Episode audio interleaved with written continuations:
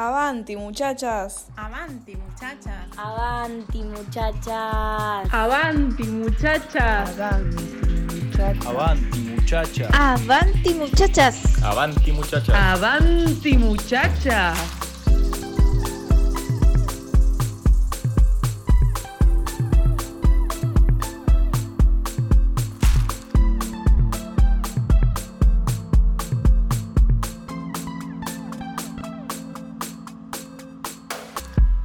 Avanti Muchachas y lo que buscamos es ir para adelante. Le abrimos la puerta a lo nuevo y a lo imprevisto, diciendo lo que sentimos, y así es como nos deconstruimos.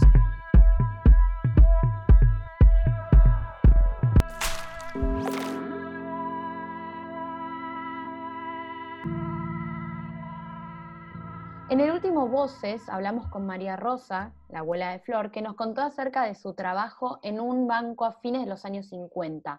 Ella, para su época, ya coincidimos en que fue una privilegiada, ya que vivió algo completamente en desacuerdo con la época. Cumplió un rol en que la mujer no estaba acostumbrada, las mujeres no tenían ese tipo de trabajo, entonces por eso llegamos a esa conclusión. Hace cierta cantidad de años a las mujeres se las veía solo como maestras, amas de casa o, bueno, madres. En este episodio, por eso, vamos a hablar un poco sobre este mismo tema, sobre el sexismo y discriminación que viven día a día en el mundo laboral las mujeres y particularmente las madres. Así que es importante empezar hablando de la brecha salarial. ¿De qué estamos hablando cuando decimos brecha salarial? Estamos hablando de menor remuneración por igual trabajo por el simple hecho de ser mujer. Entonces, como bien dijo Jo recién, estamos hablando de sexismo y una consecuente discriminación. Sin embargo, hay que analizar si realmente es debido 100% al sexismo o si se debe a algo más. Y hay que analizar también si es por igual trabajo o si es por algo más. Totalmente, así que a lo largo del episodio también vamos a llegar a un par de conclusiones que nos van a hacer notar algunas cosas, porque como siempre decimos, con la definición nos quedamos un poco cortas y se entiende más con los ejemplos. Pero, ¿qué te parece, Flo? Si vamos a hacer un pequeño contexto histórico para poder, nada, llegar al punto. Así es. Vamos a empezar en los años 50, 60, donde había muchos factores que generaban la brecha salarial. Por un lado, la mujer no recibía una buena educación, o al menos no recibía la misma educación que recibían los varones, que es un gran punto a tener en cuenta, porque ya el hecho de no tener la misma educación, tener una educación casi nula o inferior, hace que no tengas las mismas posibilidades laborales. Y sumado a eso, estaba permitido el, pagar menos, no era algo que estaba mal visto, que estaba em, legislado. Entonces, estuvo permitido. Y para cerrar estos motivos de la brecha salarial en los años 50 y 60, los mandatos referidos a los roles de género que siguen existiendo hoy empezaron hace muchísimos años, por lo tanto en los 50, en los 60 ya existían, que eran la obligación, eran y son, la obligación de ocuparse de la casa, de los hijos, de las tareas de cuidado. Bueno, algo que, que nada, que es importante recordar quizás, es que hace muy poco, hay en algunos países que hace muy poco las mujeres pudieron ingresar a la educación. Entonces el tema de la educación es base. O sea, vos no podés cumplir el rol y ir a un trabajo, entrar a un, trabajo si no tenés las bases. O sea, es, esto es algo obvio.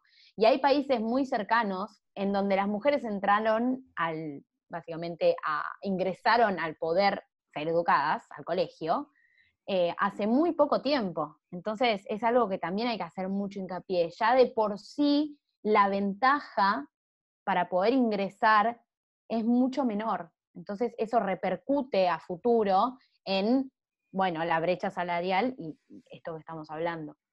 Sí, obvio, recordemos siempre que el conocimiento, la educación es poder entonces, que con, ese poder vamos a poder siempre hacer un montón de cosas, pero mientras no recibamos eh, los conocimientos va a ser muy difícil que accedamos a, todas las otras posibilidades de las personas que sí tienen los conocimientos.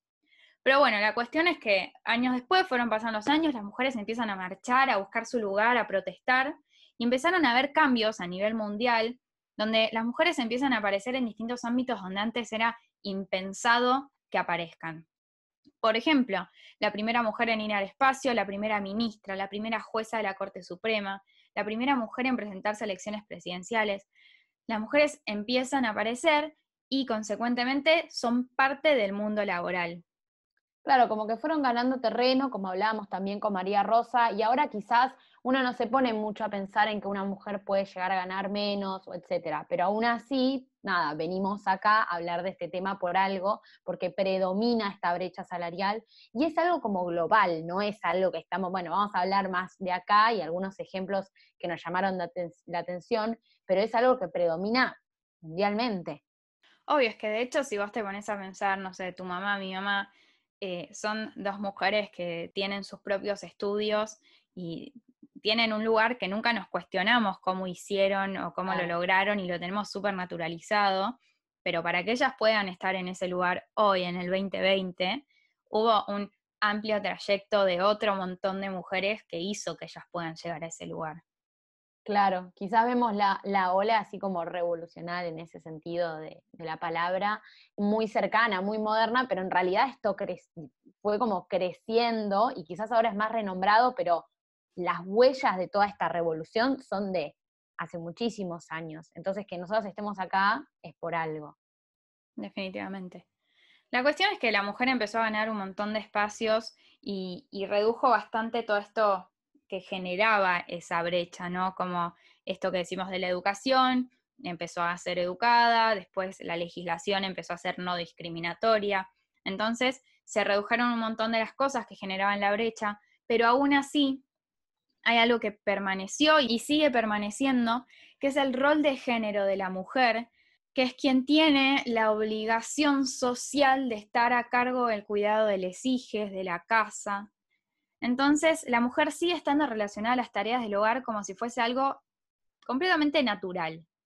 Un instinto, ahí va, el instinto. Acá cabe mucho también el discurso de, no sé, el instinto maternal, el instinto por, el cuidado de la casa, por todas esas cosas que es como que lo tenemos implementado. Bueno, esto también hablamos del tema de las, en las costumbres, el hecho de que, bueno, ya que, que sé manejar la cocina, ya me puedo casar, bueno, estas también todas otro tipo de, acciones que crean el estereotipo de género de la mujer.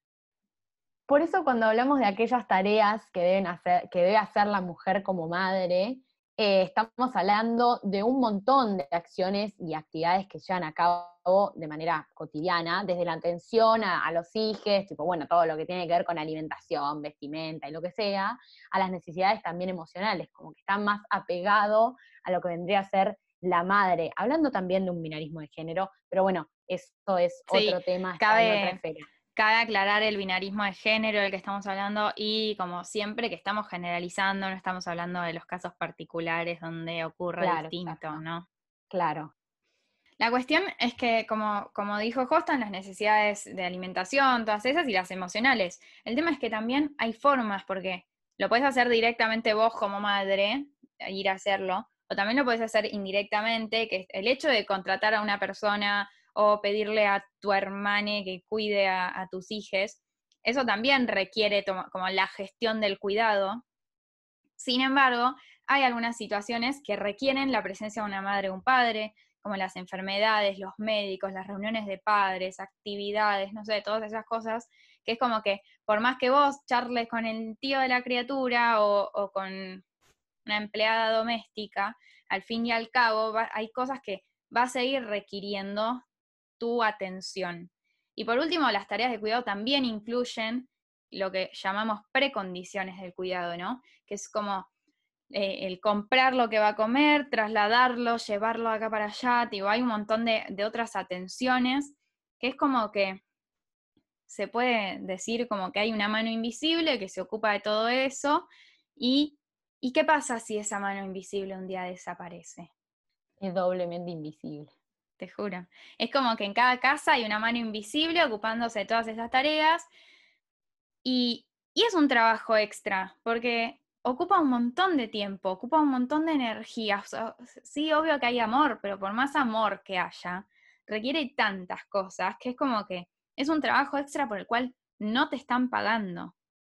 Claro, además pensemos que ese tiempo que no se, O sea, que sí se utiliza, que se utiliza, quiero decir, para estar con la criatura, es menos tiempo que se utiliza para un posible trabajo, por ejemplo, o para ocuparse de, bueno, también la persona tiene sus propias necesidades, o sea, no es que está 100% ocupándose de un otro. Obvio también, cabe aclarar que acá no, no estamos juzgando a quienes deciden eh, dedicarse 100%, a quienes deciden no trabajar y deciden dedicarse 100% a la maternidad, a las tareas de cuidado, lo que sea, eh, y está perfecto.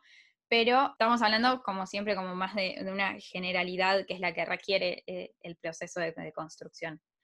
Claro, lo que damos por sentado, digamos, como dice, como dice Flo, obviamente apoyamos a la gente que decide hacerlo, pero hay una cuestión de ahí a dar por sentadas algunas cosas que es lo que estamos viendo y lo que queremos también remarcar con el tema de la brecha salarial.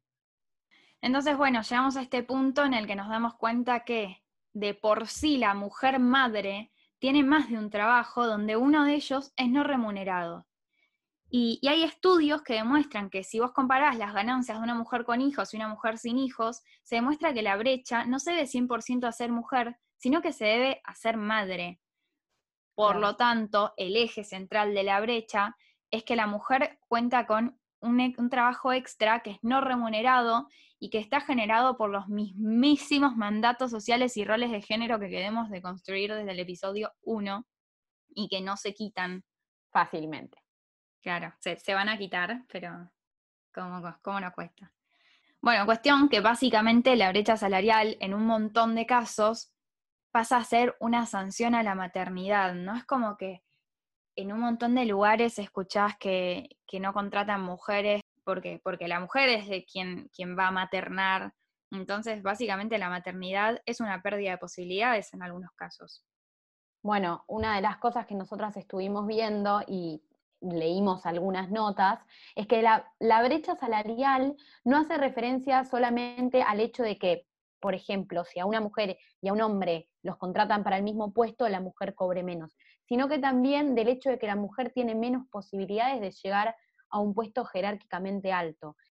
Los trabajos que llegan, que llegan las mujeres, por lo general, son los sectores que son menos remunerados. Entonces ahí está la diferencia más grande que se ve porque los hombres llegan a, como dije, a puestos jerárquicamente más altos, entonces cobran más y las mujeres no tienen la posibilidad de llegar a puestos con un liderazgo mayor. Claro, también pasa que nosotras, las, mujeres, eh, binarismo, eh, crecemos sabiendo que hay un punto en el que podemos llegar a tener limitaciones, como que podemos llegar a tener un techo, como que tenemos eh, más una disparidad a la hora de acceder a trabajos, de ascender, de cobrar. Entonces tenemos estas limitaciones que, ya de por sí no hace falta ni que seamos madres, que, que ya con el solo hecho de ser mujer va a haber trabajos a los cuales no vamos a poder acceder. Entonces vamos a acceder a trabajos que tienen una remuneración menor a la de los varones. Entonces, no es que nos pagan distinto por un mismo trabajo, sino que tenemos otras posibilidades a las que les pagan distinto. Exactamente. Como que hay algunos puestos en los que la mujer no entra porque, eh, esto igual lo vamos a ver ahora, hay trabajos que son más masculinizados y otras esferas de trabajo que son más feminizados. Entonces, eso también tiene que ver con esto de la brecha salarial. Sí, así como para cerrar con este tema y pasar a lo que sigue, es como que ya con estas limitaciones de las que estamos hablando, si a eso le sumamos la maternidad, es muy difícil la vida laboral. Como que ser mujer, ser madre y ser trabajadora, las tres cosas, requiere muchísimo tiempo, ganas y energías que encima te, te generan una remuneración que para todo lo que estás haciendo es denigrante. Así que bueno, de eso estamos hablando. Brecha salarial, trabajo no remunerado. y otra cosa, el hecho de que si no sos madre, esto ya quizás me voy un poco de tema, es ¿cómo no vas a ser madre? Es lo que se está esperando de, una, ¿no? Como, porque encima solo lo esperamos de las mujeres, no lo esperamos de personas gestantes, de Dalle. Em, claro, también. Solo lo estamos esperando de mujeres. Entonces, cuando es como que tenemos la obligación de, ser madres, pero a la vez, si somos madres, en nuestra vida laboral se derrumba, está como mal pensada la cuestión. O si sos una mujer que quizás estás en un rango alto pero no tenés hijos, es como, ¿en qué se van a fijar más? En que no, no formaste familia quizás. Definitivamente. y estás, por más exitosa que seas, dependiendo de lo que entendamos por la palabra éxito y su connotación, ¿en qué se van a fijar más? Si no tenés familia, no formaste familia, o que estás en un puesto alto, quizás en una empresa muy reconocida. Ahora vamos a ver casos particulares, el caso de Ruanda, el caso de Islandia y el caso de Argentina, por supuesto. Vamos a empezar por Ruanda. Lo de Ruanda es súper interesante. Islandia y Ruanda son dos países que están en la lucha para eliminar la brecha salarial, pero en la lucha de verdad, como que se lo están tomando a pecho a nivel país. Y en Ruanda, en 1994 hubo un genocidio que generó que la población pase a ser entre un 60 y un 70% solo mujeres, o sea que hay entre un 30 y un 40 de hombres. Por lo cual se desequilibró todo mandato social, todo rol de género, todo prejuicio, todo estereotipo que, estuvo establecido hasta ese momento y las mujeres entraron al mundo laboral de modo masivo de repente, como medio por obligación, porque no les quedaba había otra. otra. Claro. Exacto. Entonces, analizando esto llamativo, que se requirió que haya una tragedia tal como un genocidio para que las mujeres puedan entrar al mundo laboral. Claro, se requirió una tragedia como para que cuenten con esas posibilidades. Quizás dicho así es como un poco, eh, no sé, duro quizás, pero básicamente si no hubiese pasado esto, las mujeres no hubiesen entrado a un camino impensado. Encima estamos hablando de ejemplos, todavía no hablamos del de Islandia, pero estamos hablando de ejemplos totalmente muy distintos. O sea, países que no se relacionan con nada, pero esto es como pasa de manera transversal en los dos países. Sí, ahora veamos el ejemplo de Islandia, ¿no? En Islandia todo empezó, como en todos lados o en la mayoría de los lugares, a raíz de las protestas de las mismas mujeres, porque básicamente las licencias por maternidad refuerzan los roles de género y las consecuentes brechas, porque básicamente si estamos diciendo, bueno, solo la madre puede tomarse licencias, ¿qué onda el padre? Reforzar roles, ¡pum! brecha. Entonces, ¿qué pasó en Islandia? Establecieron una licencia por paternidad obligatoria que generó una igualdad tanto en el hogar como en el mercado laboral mm. y el consecuente equilibrio de los salarios. Bueno, veamos el caso de Argentina sí vamos a estar hablando de los datos que eh, nos da un informe que hizo la Superintendencia de Riesgo del Trabajo, la SRT, sobre la situación de género en el tercer trimestre del 2019. O sea, que estamos hablando del año pasado, pero se publicó recién este año.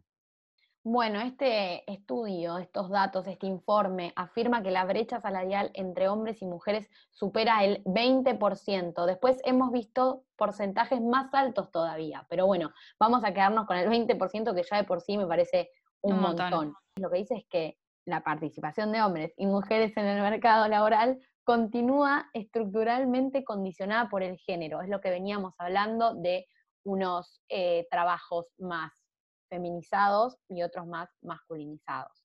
Por eso la mujer no puede llegar a tener un puesto más alto en algunos casos. Bueno, ahora bien, dice que los hombres cobran un salario 20,2% mayor que las mujeres. Y esto tiene que ver nuevamente con la concentración de mujeres en sectores económicos como administración pública, defensa, seguridad social, bueno, también la educación, eh, y no en ámbitos en donde los hombres tienen más acceso. Entonces acá podemos afirmar que los estereotipos, otra cosa que también revela y afirma el informe, continúan reproduciéndose en la división de tareas en el mundo del trabajo. La división entre las actividades masculinizadas, valga la redundancia, en sectores como la construcción, la minería, el transporte, etcétera, están concentradas en los hombres, en tanto que los sectores que hablamos antes de servicios de sanidad, de educación, etcétera, se centralizan en las mujeres. Entonces, también decimos que hay una naturalización de las tareas del cuidado que antes Flo, bueno, eh, nos comentó, en la confección de prendas, de vestir, las tareas domésticas, y sigue teniendo correlación con lo que sucede en el plano laboral de lo que venimos hablando. En términos generales, la población de varones es más heterogénea en su distribución por actividad económica. ¿Qué quiere decir? Que hay más actividad, es como que tienen un abanico más amplio de posibilidades en el trabajo que la mujer. Sí, exactamente. eh, eso también lo dice Elizabeth Gómez Alcorta, que es la titular del Ministerio de Mujeres, Género y Diversidad, que dice que varones y mujeres no prestan servicios necesariamente en los mismos sectores. Eso lleva a que en aquellos ámbitos en que están muy feminizados y que además están asociados a las tareas de cuidados, como la salud, la educación, los servicios personales, las trabajadoras de casas particulares, se pague menos que en otros sectores que están muy masculinizados. Entonces, y, ah, termina diciendo que el 12% de las mujeres argentinas trabajan en estos ámbitos. Entonces, tenemos un porcentaje mayor al 12% que trabaja en todos estos ámbitos en el que se paga en menos que en sectores masculinizados, que son los que mencionó Jo antes. Entonces, nuevamente nos encontramos en esto que decimos que tenemos un techo, pero tenemos un techo porque tenemos un acceso limitado a, a, los trabajos, como no podemos acceder a cualquier trabajo, y eso es lo que genera la misma brecha, ¿no? El hecho de, no es que trabajamos de lo mismo y cobramos distinto, sino que ni siquiera podemos acceder al mismo trabajo, y por eso cobramos distinto, por eso se genera la brecha.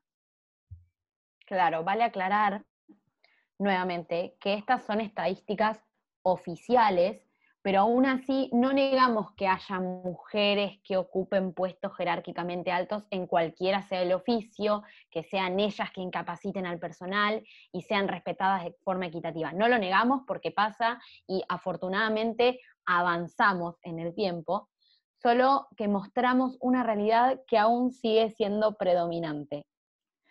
Así que ahora vamos a ver, vamos a proponer soluciones para eliminar la brecha salarial. Creemos que se necesitan dos cosas particulares. Primero, un cambio cultural en los varones. Básicamente las mujeres venimos luchando y ya lo sabemos y ya nos enfrentamos a esta situación hace años. Entonces, hasta que los varones no acepten y accedan, hasta que ellos no generen el cambio, cuando eh, rompan con los roles de género, con los estereotipos, con los mandatos, cuando recién los varones tomen conciencia de esto, ahí recién es cuando se va a empezar a desarmar la brecha salarial.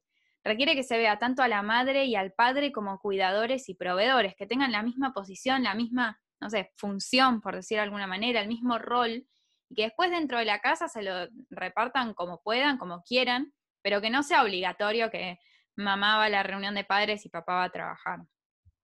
Por otro lado, políticas públicas amplias y complejas. Como vimos, la legislación de los países son los quienes generan la, misma, la mismísima brecha salarial al generar diferencias por sexo. Por ejemplo, en el caso de Islandia, que vimos que al implementar la licencia por, por paternidad se disminuyó la brecha. Entonces son los estados quienes deben generar este cambio desde adentro, alentando a los empleadores a actuar distinto. En el caso particular de la Ley de Contrato de Trabajo Argentina, se prohíbe la discriminación por sexo, pero esto se hace en una sección que está exclusivamente destinada a las mujeres. De hecho, es una sección titulada Trabajo de Mujeres. Entonces, eh, nosotras creemos que por el simple hecho de hacer una sección especial ya para las mujeres, ya hay discriminación, ya que las mujeres tengan que tener una legislación, una regulación aparte, ya eso genera discriminación. Claro, se reafirma el hecho de la distinción laboral en, esta, en esta sección se le otorga a las mujeres un descanso de dos horas para aquellas que trabajen jornada completa. O sea que las mujeres necesitamos un descanso de dos horas si trabajamos jornada completa, mientras que los hombres no lo necesitan. Además, se le prohíbe a las mujeres el, va, más que a las mujeres, a los empleadores, contratar a mujeres para realizar trabajos a domicilios, y también se prohíbe que las mujeres realicen tareas penosas, peligrosas o insalubres. Que estas tareas peligrosas e insalubres están reguladas en otra sección aparte en particular, que las regula, las limita, busca que se mantenga la salud de, los trabajadores. Entonces, tranquilamente las mujeres nos podríamos regular por esa misma regulación, ¿no? Por último, para cerrar con la sección, eh, con el datito legal del día, solo se prevé una, licencia por maternidad, mientras no se prevé una licencia por paternidad como en Islandia.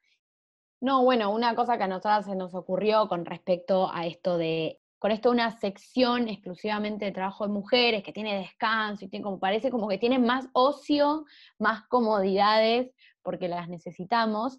Nosotros hicimos el ejemplo de los descuentos, por ejemplo, como cuando me daban algún tipo de descuento por ser mujer, o bueno, también volvemos al ejemplo de, qué sé yo, de los boliches, un ejemplo bastante moderno con respecto a esto, pero el tema de eh, tener entrada gratis, entrada con descuento, dos por uno, eh, una hamburguesa, como que eh, eso también es hacer todavía más fuerte la brecha entre ambas partes.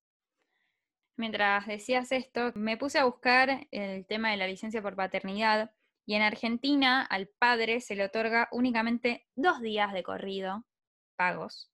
Es decir, que es la hay una licencia por paternidad de dos días. dos días. A las mujeres se le prevén 90 días, mientras que al varón le estamos dando dos días. es absurdo. La cuestión es que necesitamos políticas públicas que dejen de organizar el trabajo en base al género y a los roles. Entonces necesitamos políticas que busquen equidad y eliminen arbitrariedad en el trabajo. Bueno, antes de concluir, vale destacar nuestras fuentes de información, dado que siempre nos sostenemos de ellas. Por un lado tenemos la charla TED de Natalia Gerardi, Em, un episodio del documental En pocas palabras que está en Netflix sobre la brecha salarial, buenísimo. Lo, recomendamos este, en general, no solo el episodio de la brecha salarial, está, está bueno el documental.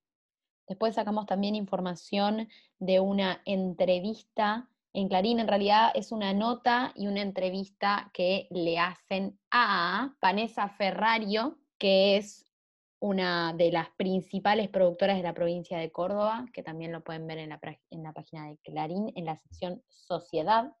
Y por último, como ya les hemos comentado, eh, sacamos los datos y estadísticas del informe realizado eh, por el Departamento de Estudios Estadísticos de la Superintendencia de Riesgo del Trabajo. Bueno, una vez más les invitamos a deconstruirse, esta vez para romper con los roles de género, y obviamente gediando a los legisladores para que de una vez por todas cambiemos las legislaciones y por más que digan que no son discriminatorias, dejen de serlo de verdad.